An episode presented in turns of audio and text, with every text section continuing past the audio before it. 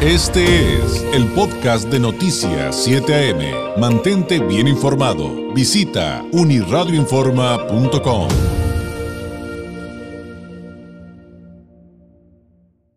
minutos, el Colegio de la Frontera Norte, el COLEF, a través de su Observatorio de Legislación y Política Migratoria, publicó un informe sobre las condiciones de la estancia en el campamento de los refugiados del Chaparral en la frontera de Tijuana, correspondiente a marzo del 2021. Sus autores son el doctor Juan Antonio del Monte Madrigal y la doctora María Dolores eh, París. Y para platicarnos algunos detalles de este informe que está disponible para usted en la página del COLEF, le agradezco enormemente justamente al doctor del Monte Madrigal nos tome la llamada, co-coordinador de este observatorio. Doctor, muy buenos días. Muy buenos días, muchas gracias este, por invitarme a platicar contigo sobre esta situación alarmante que tenemos aquí en Tijuana. Sin duda, sin duda, eh, gracias a usted por su tiempo. Pues le pediría de entrada, ¿cuáles considera usted de, todo este informe? Eh, que, que, insisto, lo invito a que lo lea en la página del Observatorio COLEF eh, considera que son los resultados eh, más importantes? Bueno, eh, hay tres hay tres puntos quizá que nos que nosotros este, consideramos que son más importantes a destacar por lo urgente, que son el primero sin duda alguna tiene que ver con las condiciones eh, precarias eh, y indignas, digamos, este, inhumanas, por, por llamarlo de manera sencilla, eh, en las que habitan las, eh, en las que están, digamos, las personas habitando en ese campamento.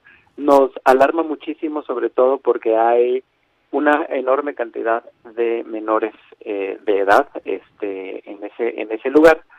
Hemos hecho una estimación a vuelo de pájaro, este, más de 300 tiendas de campañas, este, establecidas en las puertas del Chaparral, con por lo menos cuatro integrantes cada una que esto quiere decir que hay entre 1.200 y 1.500.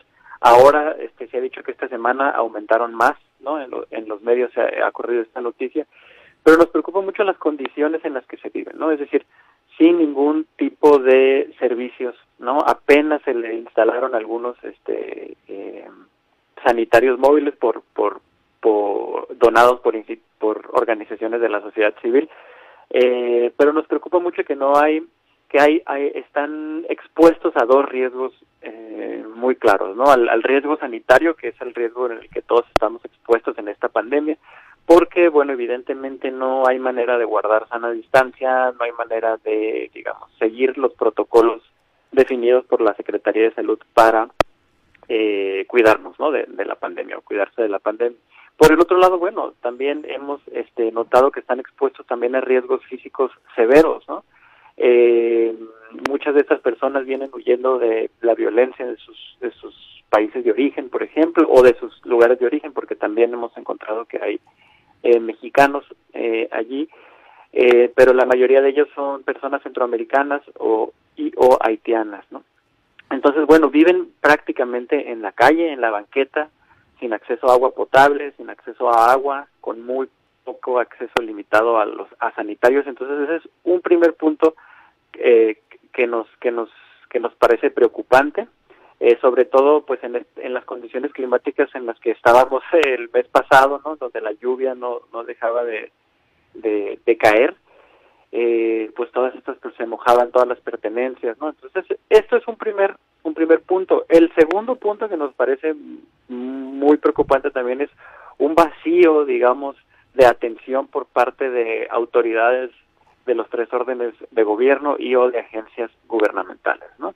Solamente hemos notado la presencia del municipio de manera un poco más activa allí, este, hemos notado, eh, digamos, algunos esfuerzos por parte del municipio, este, patrulla municipal, rondando rondines, este, por ahí eh, el municipio ha declarado que ellos no tienen eh, no, tienen la posibilidad jurídica y legal para intervenir sobre esta situación, que esto le pertenece al Estado, quien solo ha implementado, digamos, un módulo de salud y bueno, la Federación pues no no no no vemos muy claro, ¿no? Eh, al respecto. Y el tercer punto, bueno, para para para para cerrar esto que me comentas es es todo eh, la falta de acceso a una información certera por parte de las personas acampadas para hacer la solicitud de asilo eh, ingreso a Estados Unidos. No parece ser que permea eh, eh, una idea, están convencidos las personas que habitan ahí de que si se permanecen ahí habrá una presión política fuerte para que puedan ingresar a Estados Unidos. A pesar de que eh, Roberta Jacobson, la comisionada para los asuntos de frontera en Estados Unidos, ya dijo que las personas acampadas no van a poder ingresar a Estados Unidos por esa vía, ¿no? que no es la vía para solicitar asilo, que van a tener que esperar, que quienes están ingresando a Estados Unidos solamente son aquellos que estaban registrados en el programa Quédate en México, es decir, en 2019 y 2020. ¿no? Entonces es una problemática muy compleja eh, eh, que pues digamos, atender. Sí, sin duda. Eh, este último ha sido un asunto muy recurrente eh, para nosotros que hacemos eh, trabajo reporteril respecto a, que falta información clara y, y, pues nos decían solamente se limitan a darle una hojita que muchos ni siquiera entienden, otros mm, incluso no saben leer y, y no los apoyan, pues es, es, es, es terrible. Ahora, doctor, me voy a regresar al punto, al segundo punto que decía, el vacío de la autoridad. ¿Qué pasa cuando no hay eh, un eh, trabajo por parte de los niveles de gobierno que corresponden o incluso de autoridades internacionales atendiendo un asunto común de toda nuestra región, porque esto implica algo muy complejo, ¿no? Que ya nos habían explicado también desde el COLEF, que no solamente es un asunto de Estados Unidos y México, es un asunto de Estados Unidos, México, Centroamérica e incluso Sudamérica. Pero ¿cuál es la consecuencia de ese vacío de autoridad? Bueno, dos, dos, dos consecuencias muy muy claras. Este, una tiene que ver con eh, el, la desinformación, ¿no? A la que ya a la que ya aludíamos. Este, y dos, este, tiene que ver con la exposición a, a, riesgos, ¿no? De los que comentaba, hemos detectado, eh, digamos, algunos eh, presencia de polleros, coyotes, ¿no? Este, agentes, digamos, de grupos delictivos. Entonces esto se vuelve un problema. Un, ah, claro, una tercera una tercera consecuencia tiene que ver que todo este trabajo que y probablemente la más importante, todo este trabajo que debería, digamos, ser atendido por la autoridad, pues está siendo atendido por organizaciones de la sociedad civil. ¿no?